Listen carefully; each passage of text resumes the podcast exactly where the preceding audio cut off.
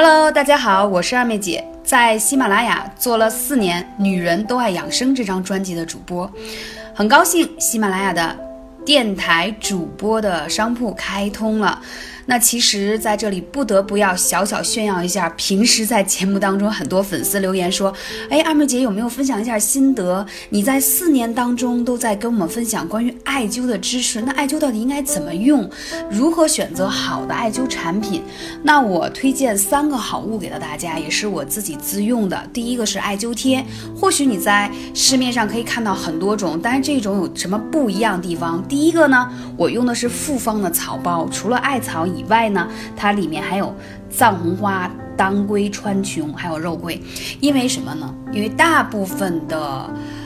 初学者就刚刚使用艾灸的人，你自己的这个阳气是非常不足的，需要更好的复方的草本的植物给你更好的活力。简单说是这样的搭配会比单一的艾草效果会更好。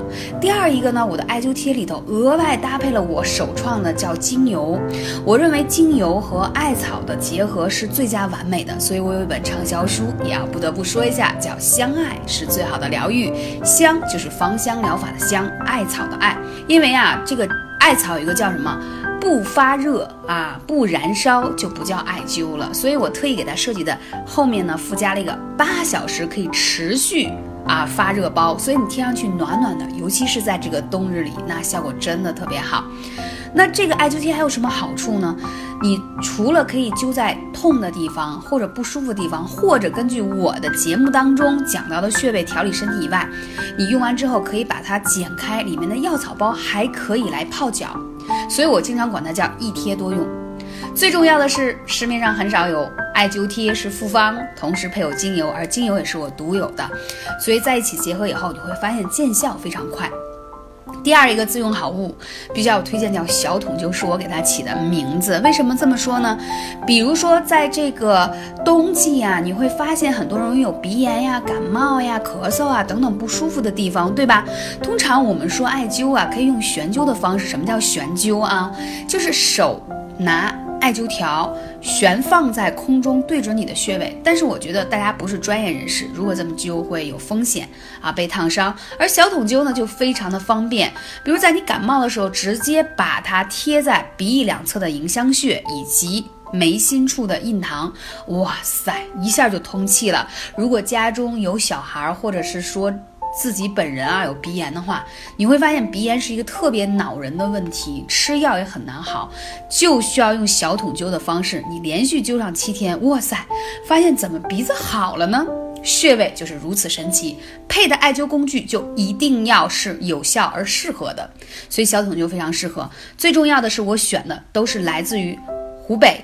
蕲春李时珍的故乡的陈艾，如果你买到的艾草不是纯的，其实你用起来除了它有热的作用以外，它没有什么药性。所以选择好的品质的东西很重要。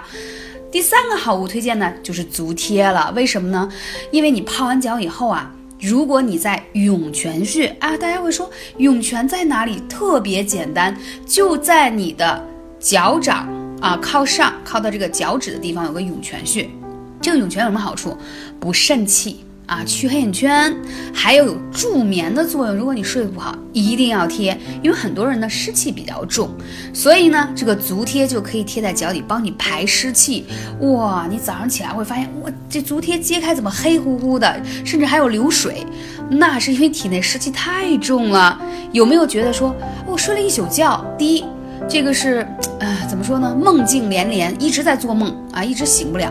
第二，醒了以后觉得浑身很累、很乏，对吧？这都是湿气在体内作怪而表现的。所以贴足贴是排湿特别好的。